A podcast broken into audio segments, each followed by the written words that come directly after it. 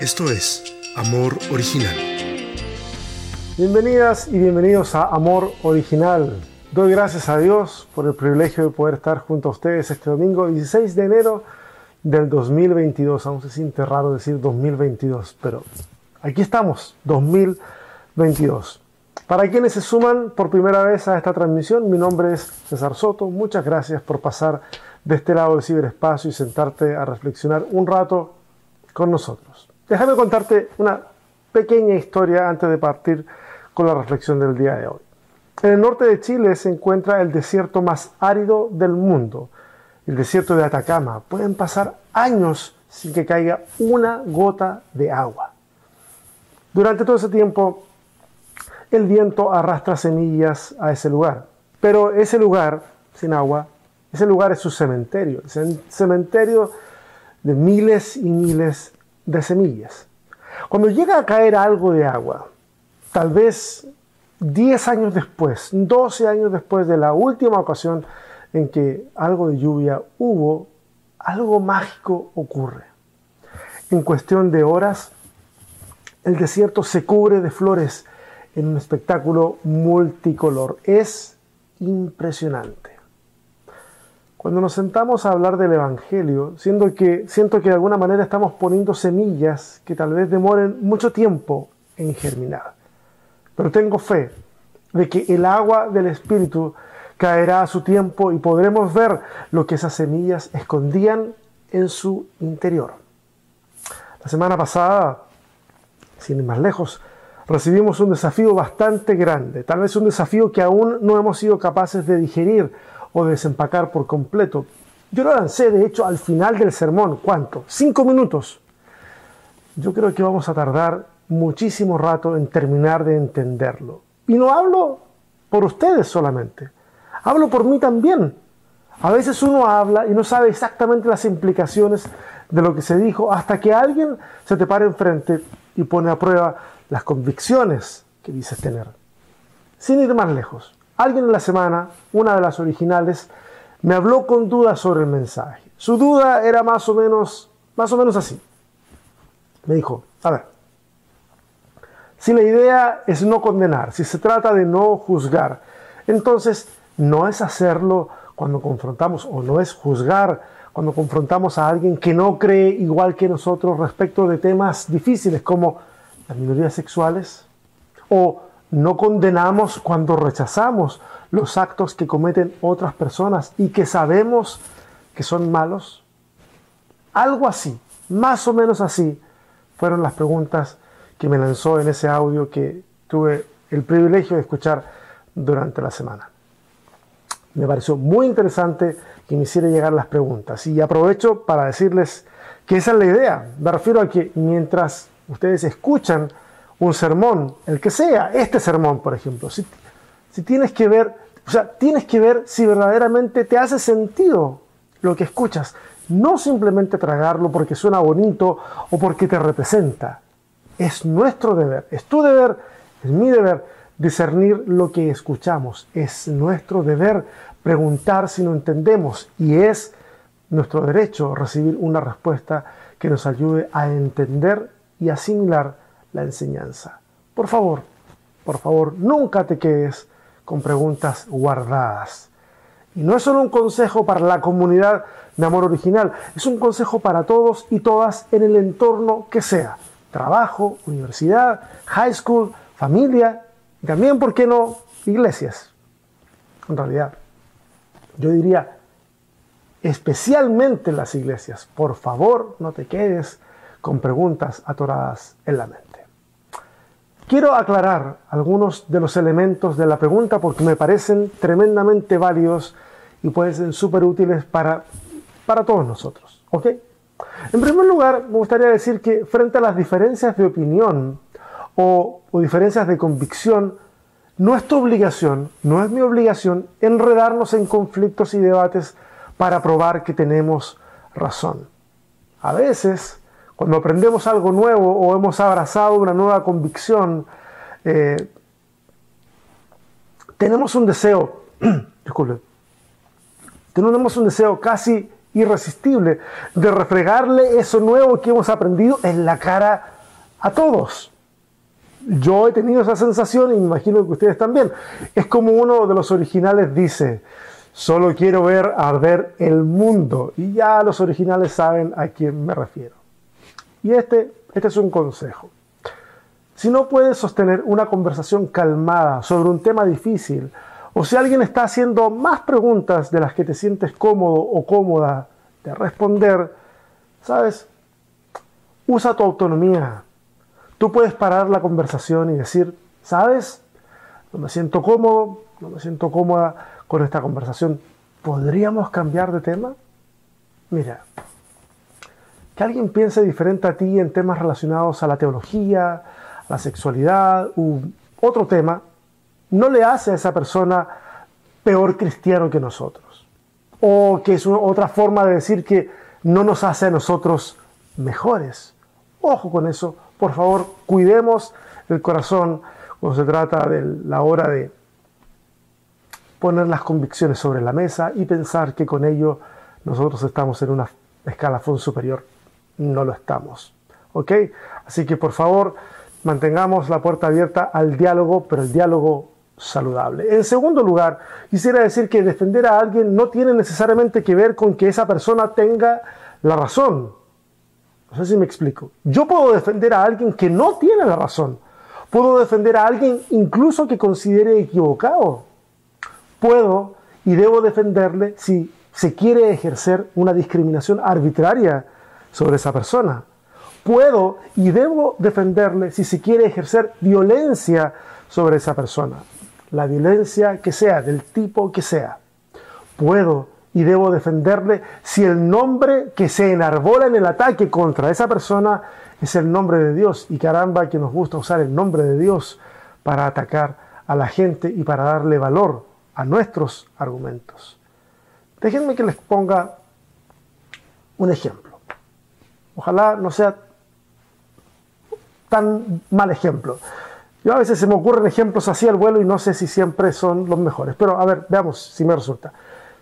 Si estoy participando en una marcha que busca visibilizar y desestigmatizar a cierta minoría, por ejemplo, una minoría racial, una minoría sexual, una minoría social o de cualquier tipo, y de repente una persona se pone a gritar insultos desde la vereda. Bueno, yo tengo varias alternativas de acción, seguramente tú se te ocurrirán varias alternativas de acción. Probablemente la mía sería ignorar esos gritos y seguir adelante. Esa persona que vocifera representa exactamente el punto de la marcha, el problema que se quiere hacer hincapié. Y esa voz que insulta no se acallará conmigo discutiendo en, en la calle, se acallará con diálogo, con educación, con visibilización de la realidad que, por la que estamos marchando, pero no haciéndole frente a esa persona en la calle. Ahora, ¿qué pasaría si alguien en la marcha, de los que va marchando, vamos todos marchando, ¿qué pasaría si alguien en la marcha pierde los estribos y se lanza a golpear a esa persona?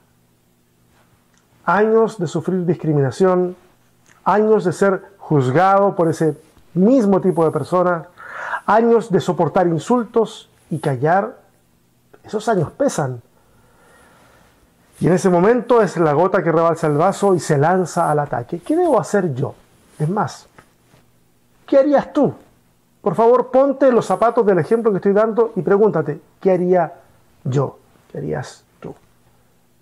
Creo que vale la pena pensárselo un poco antes de soltar la primera respuesta que se nos venga a la cabeza. Tomando unos segundos, ¿qué harías? Y te voy a contar lo que yo haría. Bueno, si yo quiero ser consecuente con lo que dije al principio, yo tendría que ir y evitar o frenar la violencia en realidad. No solo estaría defendiendo de violencia física al que ofendía con sus palabras, que entre paréntesis es con el que no estoy de acuerdo. Yo no estoy de acuerdo con lo que está diciendo, pero estaría defendiéndolo de violencia física. Además, también estaría defendiendo a esa persona que perdió el control por un momento. Estaría defendiendo su integridad y la validez también de la acción, de la macroacción que estamos haciendo todos, que marchar. Ahora, que yo frene la violencia no le está dando la razón al que vocifera y tampoco está restando apoyo a la causa que estoy defendiendo. Verán, debemos hacer lo posible por escapar de los sesgos tribales que nos hacen defender a los nuestros, a los nuestros, sin importar si estos están actuando de la mejor manera o no. Si obramos así, puede costarnos ser malentendidos. Es más, actuar así puede que haga que otros cuestionen nuestro compromiso con aquellos y aquellas que decimos defender, porque estamos defendiendo al que ofende. Eso complica un poco las cosas. Pero les tengo noticias. El mundo nunca ha sido blanco y negro, a pesar de que muchos sistemas funcionan como si lo fuera. La realidad humana está llena de matices, matices que no siempre, no siempre son bien entendidos. Bien, avanzando en el tema y las preguntas que, que me hicieron en la semana, podemos juzgar, hablando de juzgar ya, podemos juzgar. Claro que podemos juzgar. De hecho, lo hacemos todo el tiempo. Observamos una situación, nos pronunciamos a favor o en contra, es decir, juzgamos. Alguien hace algo malo, nos enteramos y decimos, fulanito, fulanita actuó mal, no debió haber hecho eso. Eso es juzgar.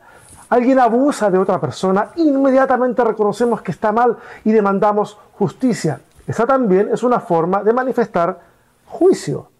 Entonces, alguien podría preguntarse, bueno, entonces, ¿qué hay de la ocasión en que Jesús dice que no debemos juzgar? Eso lo encontramos en Mateo, en el capítulo 7, en el verso 1. Y dice, muy cortito el versículo, dice, no juzguéis para que no seáis juzgados. ¿Ok? Ahora, ¿a qué se refiere eso? ¿A qué se refiere con ese no juzguéis para que no seáis, no seáis juzgados? Se refiere al juicio tendencioso y antojadizo que se basa en nuestros prejuicios, es decir, las ideas que ya tenemos sobre algo o de alguien y que nos nublan la mirada. Quien actúa así no debe extrañarse que en retribución la gente le juzgue de la misma forma. Con la vara que midas serás medido. Así dice el texto que sigue y luego pasa a señalar lo ridículo que es pretender sacar la astilla del ojo de alguien cuando se tiene un tronco en el ojo propio. Una vez más, la invitación es a deponer nuestro primer instinto de condenar sin misericordia. Cuestión curiosa de los seres humanos, viniendo de nosotros, es muy curioso, porque cuando nosotros hemos metido la pata hasta el cogote, lo que más esperamos es comprensión. Comprensión, misericordia, compasión, pero no parecemos muy dispuestos, muy dispuestas cuando se trata de entregársela a alguien más.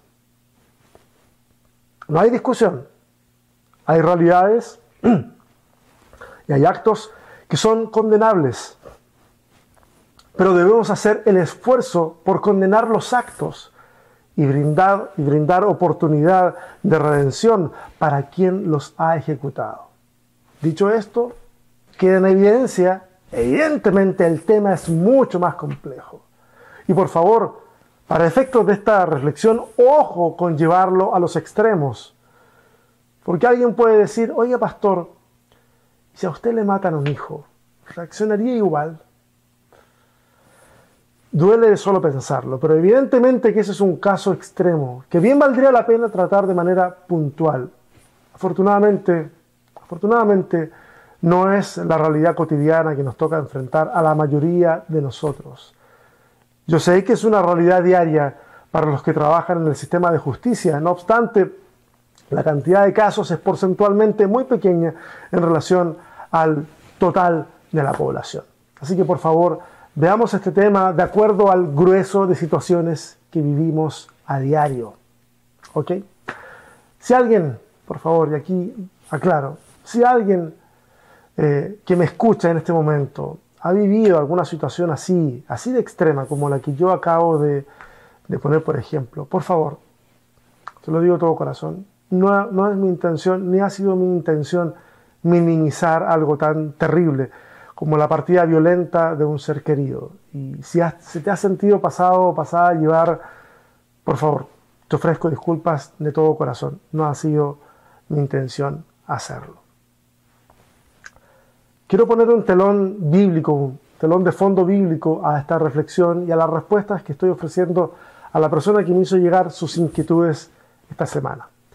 Quiero ofrecerles una historia que ya he usado en Amor Original del año antepasado, me parece. Es la historia de Saqueo.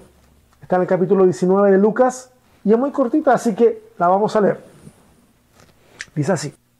Jesús llegó a Jericó y comenzó a cruzar la ciudad. Resulta que había allí un hombre llamado Saqueo, jefe de los recaudadores de impuestos, que era muy rico. Estaba tratando de ver quién era Jesús, pero la multitud se lo impedía, pues era de baja estatura. Por eso se adelantó corriendo y se subió a un árbol sicómoro para poder verlo, ya que Jesús iba a pasar por allí. Llegando al lugar, Jesús miró hacia arriba y le dijo, Saqueo, baja enseguida. Tengo que quedarme hoy en tu casa. Así que se apresuró a bajar y muy contento recibió a Jesús en su casa. Al ver esto, todos empezaron a murmurar. Ha ido a hospedarse con un pecador.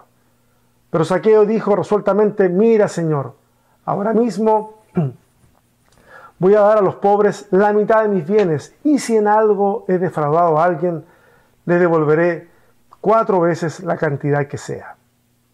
Hoy ha llegado la salvación a esta casa, le dijo Jesús, ya que éste también es hijo de Abraham, porque el Hijo del Hombre vino a buscar y a salvar lo que se había perdido. Muy interesante historia. La vez anterior que enseñé esta historia apunté a varios elementos de la cultura, entre ellos las leyes de hospitalidad, que son muy importantes para entender por completo esta historia. Hoy Hoy solo quiero mostrar los aspectos que arrojan luz sobre lo puntual que estamos conversando. Mira, Saqueo es un recaudador de impuestos y se ha hecho rico a costa de estafar a la gente con los impuestos que recolecta para Roma. Los publicanos tenían fama de cobrar impuestos de más. Y este es un buen ejemplo. Se había enriquecido en una zona que era eminentemente pobre. La expresión si en algo he defraudado a alguien, es un circunloquio elegante, una vuelta de carnero, como diríamos en Chile, simplemente para decir yo he estafado a la gente. Que Jesús se quede en casa de saqueo, de seguro despertó el rechazo de la gente del pueblo. Lo acabamos de leer, se fue a quedar a la casa de un pecador. Porque no era bien visto que alguien de la reputación de Jesús, un maestro de sabiduría, un predicador itinerante, un sanador, se hospede con el hombre más vil de la ciudad. En la predicación que hablé de saqueo, expliqué que su posición arriba del árbol era la posición más vulnerable en la que podía estar frente a la gente. El hombre más odiado del pueblo al alcance de la mano de una turba que recibe con gozo a Jesús, pero que al advertir que saqueo estaba ahí, arribita de un árbol, podía transformar toda esa algarabía en un linchamiento público. Jesús, de hecho, protege a Saqueo, invitándose a sí mismo a alojar en casa de Saqueo, y con ello obliga a los enemigos de Saqueo a permitirle cumplir con la obligación que tiene por ley, la de atender a su huésped. ¿El pueblo tiene razones para odiar a Saqueo? Claro, tiene razones de sobra. Ahora, ¿está Jesús defendiendo las acciones de saqueo? Para nada. Jesús le está salvando el pellejo y ese acto despierta arrepentimiento, deseo de enmendar sus acciones y la salvación emerge en esa casa como una semilla del desierto que había esperado ahí por demasiado tiempo por un poco de agua. El texto no registra que Jesús le predicara a Saqueo. Simplemente Jesús hace un acto de amor inesperado y alguien fue rescatado ese día. ¿Se podría decir eso de nosotros? Bueno, es mi esperanza que si no se dice eso de nosotros ahora, se diga al menos en el futuro próximo. Que actuando así podamos regar las semillas que ya se confunden con la arena y que tal vez nadie piensan esconden vida en su interior. Eso es evangelio, Eso es restauración. Eso es el milagro de la vida emergiendo aún de lo que creíamos estaba muerto. Ese es el desafío que tenemos para este año. ¿Qué les parece si oramos? Señor, gracias. Muchas gracias. Porque nos permites estar juntos en esta virtualidad. Gracias por las personas que hoy escuchan esto por primera vez. Gracias por la familia de amor original que crece semana con semana. Muchas gracias, Señor, por esto. Y gracias porque las preguntas que surgen de la comunidad alimentan más y más el desafío que tú has puesto por delante de nosotros. Señor, que tu Espíritu Santo vaya desenvolviendo este desafío semana tras semana con tal de hacernos entender en la mente y el corazón cómo es que debemos actuar para poder verdaderamente actuar como hijos de Dios, como lo hace nuestro Padre que está en el cielo, que hace salir el sol sobre buenos y malos, llover sobre justos e injustos. Permítenos, Señor, ser una fuente, que hay una fuente de dentro de nosotros inagotable de generosidad y de buenas noticias. Te lo pedimos en el nombre de Jesús. Amén. Y a ustedes, gracias, gracias por apartar un tiempo y sumarse a la transmisión de Amor Original. Si ustedes creen que, lo que escucharon hoy puede ser útil para alguien, por favor, compartan la transmisión. Y si no quieren compartir la transmisión, pero aún creen de que lo que recibieron tiene valor, pues conversenlo con alguien. Seguramente sus palabras pueden ser a lo mejor el agua que esa persona necesita para que semillas del Evangelio, semillas de las buenas noticias, semillas de vida puedan también emerger de esos corazones. Sin más que agregar, nos estamos viendo la próxima semana. Espero que les vaya bien. Si, si les está yendo mal, por favor, levanten una señal de, de alerta, piden ayuda.